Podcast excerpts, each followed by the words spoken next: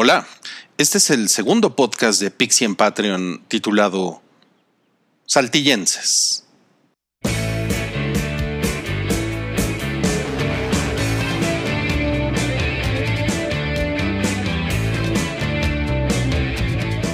Al iniciar 1996, acababa de salir de la universidad y evidentemente no tenía trabajo. Mi papá me invitó a laborar a su planta. Fabricaban cosméticos tipo la crema Nivea. Específicamente como parte del equipo de choferes, cargadores, repartidores.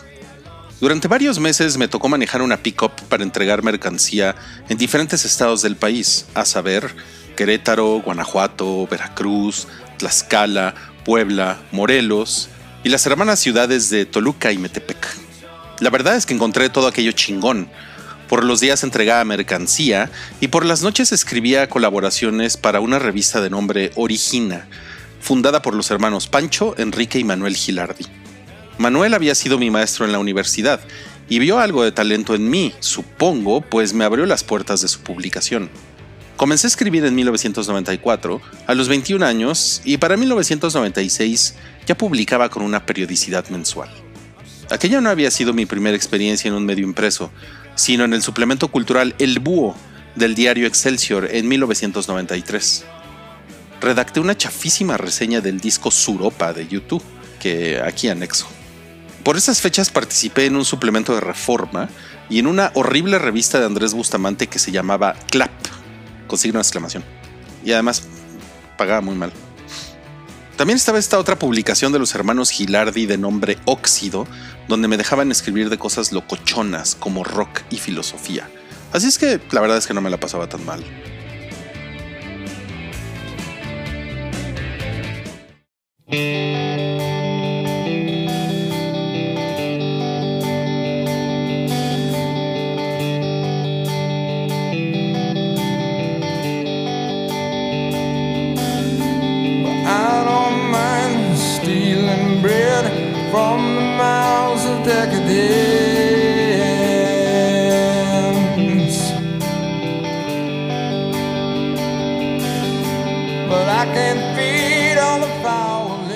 1996 fue también el año en el que me separé de mi amadísima novia de la universidad, que mencioné en el podcast pasado. Ella me regaló, un poco antes de salir de la carrera y como obsequio navideño, el volumen completo de Ulises de James Joyce, edición de Tusquets para su colección Fábulas. Sé que lo compró en un Sanborns, y también sé que yo le pedí que me diera ese libro en especial. Yo no recuerdo que le regalé, perdón. En fin, ¿por qué Joyce? Los recuerdos son borrosos ahora, pero me parece haberme interesado en él por culpa de un maestro universitario que en algún momento de la carrera me recomendó leer Retrato del artista adolescente o A Portrait of the Artist as a Young Man, volumen que relata las locas andanzas dublinesas de Stephen Dedalus, un sujeto joven muy sensible y emo. Ulises, por su lado, cuenta las correrías de un tal Leopold Bloom, un sujeto no tan joven y no precisamente sensible y emo, aunque sí con muchos pedos emocionales. En su momento leí el retrato con lágrimas en los ojos y eso me llevó a interesarme en Ulises, cuya lectura, a la postre, me noquearía mucho más que el primer libro de Joyce que consumí.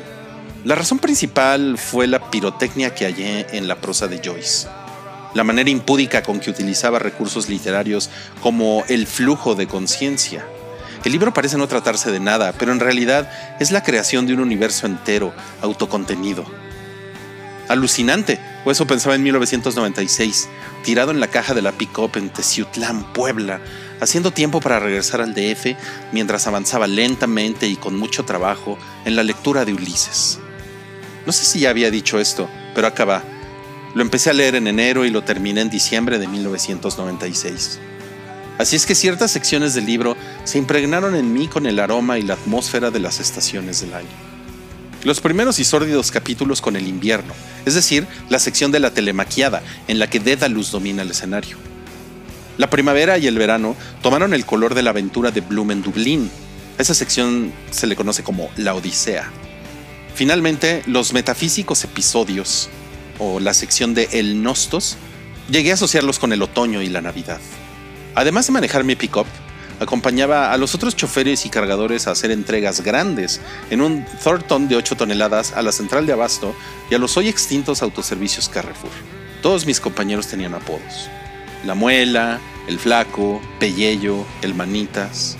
A veces nos dejaban cuatro o cinco horas esperando en almacén para bajar la mercancía y colocarla dentro. En esos casos, me hacía mi camita dentro del camión con una Coca-Cola fría de preferencia y unas donas bimbo y me ponía a leer Ulises. Leer, leer, leer. Pensar en mi exnovia. Leer, leer, leer. Por las tardes, como no tenía novia y no mucho más que hacer, me echaba en un pastito por ahí donde estaba la fábrica de mi papá, en Cuautitlán de Romero Rubio, Estado de México. Y si era viernes, bajo el resguardo de unas caguamas, me ponía a leer, leer, leer Ulises. Recuerdo que pensaba, a huevo, yo quiero ser escritor, quiero escribir una mamada ininteligible como esto, como el Ulises de Joyce. Al mismo tiempo, y por paradójico que suene, quizá Joyce me enseñó a nunca querer ser un literato o un señor escritor. Creo que lo mejor que me dejó Ulises fue absorber la idea de que un cabrón como James Joyce existió y pudo escribir un libro que le salió del orto.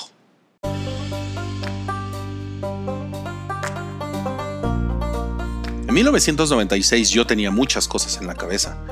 Amaba los cómics, el cine, los libros, las mujeres, el fútbol americano, la cerveza, los robots, los perros, la música, Ulises me enseñó a hacer mis textos de acuerdo a lo que la musa me indicara, que es otra forma de decir que aprendí a hacer las cosas a mi manera sin que me interesaran los colegas escritores o los críticos de las secciones culturales de los diarios o el estrés de inscribirme a un taller literario. En 1997 mi mundo postuniversitario cambió radicalmente cuando le dije a mi padre que iba a abandonar el empleo que me había ofrecido para perseguir lo que me apasionaba, es decir, la comunicación. Así pues, pasé a formar parte del mundo de los profesionistas. Entré a trabajar Editorial Televisa, eh, llegué buscando un puesto como redactor de la revista National Geographic, pero terminaron dándome una plaza en Cuo, que en ese momento le, le decían la revista para mentes inquietas. Y aunque mis días se llenaron de ocupaciones, traslados eternos de arboledas a Santa Fe y nuevos compromisos sociales, nunca solté la ficción. Durante esos años trabajé en lo siguiente. 1 Libro de Telémaco, 1997, una novela de unas 400 páginas, inédita, y por el título pueden ver que estaba fuertemente influida por Joyce. En la épica griega, Telémaco es el hijo de Ulises. 2. Mi promesa de la infancia, la cual hice entre 1997 y 1998, y también tiene otro título por ahí que es I Loves You Famous. Así, I Loves You, no I Love You, sino I Loves You. Básicamente se trata de una noveleta inédita también que escribí pensando en mi novia de la universidad, ella nunca la ha leído por cierto, y que terminó fusionándose con Telémaco. Número 3. Comedia de la buena y la mala hermana. Esto lo hice en 1998 y es esencialmente una noveleta que hace un cover de La fierecilla domada de William Shakespeare. Mezclando mi amor por Quentin Tarantino y mis viajes por los estados de Puebla, Veracruz e Hidalgo, me encontré imaginando historias fantásticas de matones en un contexto bíblico. Dejé por un tiempo los relatos de gente neurótica suburbana que no puede comunicarse y me concentré en las historias de matones.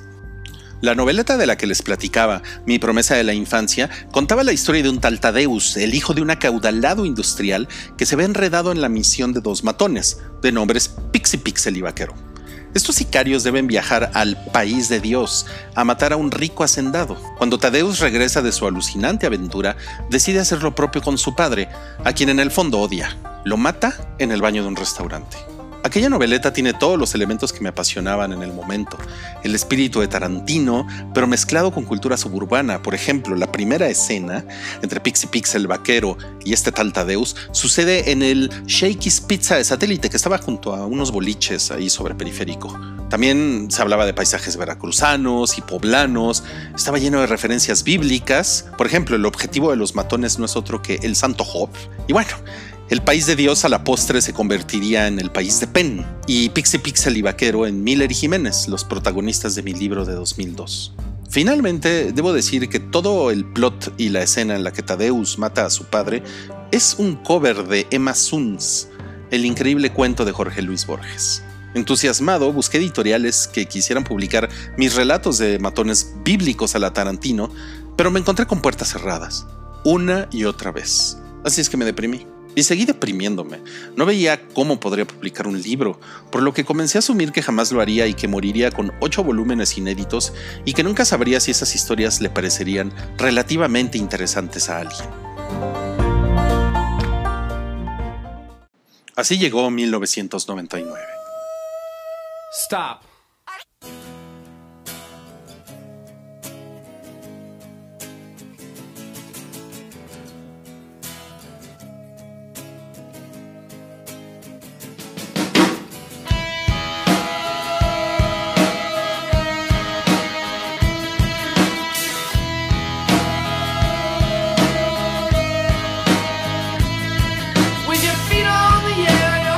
Vez más intensa vida laboral en esa segunda parte de los 90 maquilló esa depresión.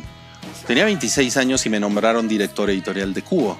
Como podrán imaginarse, no tenía tiempo para deprimirme, aunque sí lo hacía. También sabía que no era justo sentirme como un loser, aunque sí me sentía así. Otro hecho importante de 1999. Me casé.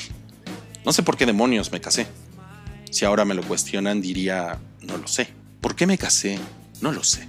Dado el éxito obtenido, decidí dejar en paz las novelas de matones y retomar las comedias de gente suburbana que no se puede comunicar.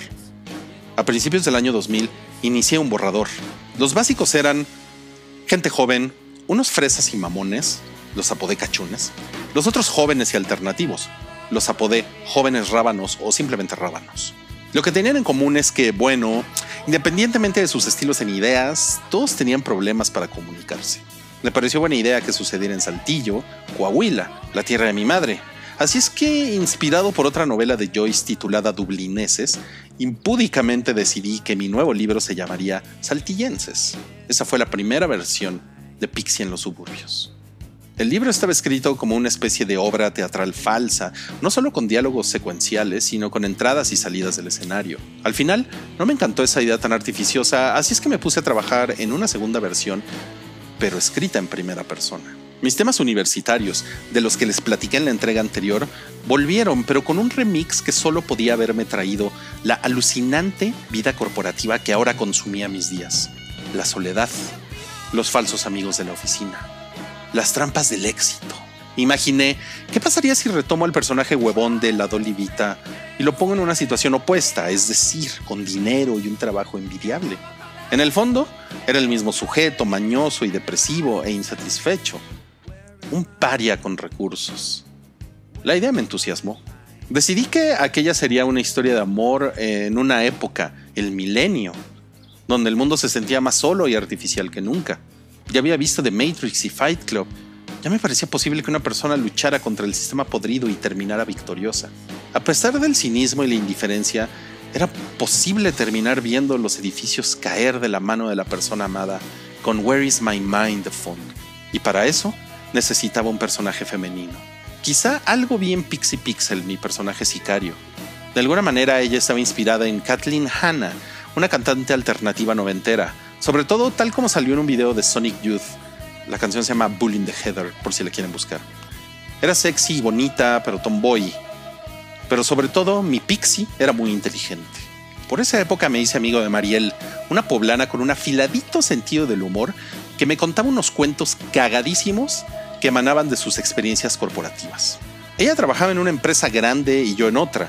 Nos fascinábamos mutuamente con las pendejadas burocráticas que sufríamos a diario. Nos obsesionaba y nos divertía, sobre todo, creo, porque nos parecía que éramos demasiado jóvenes para sufrir aquello.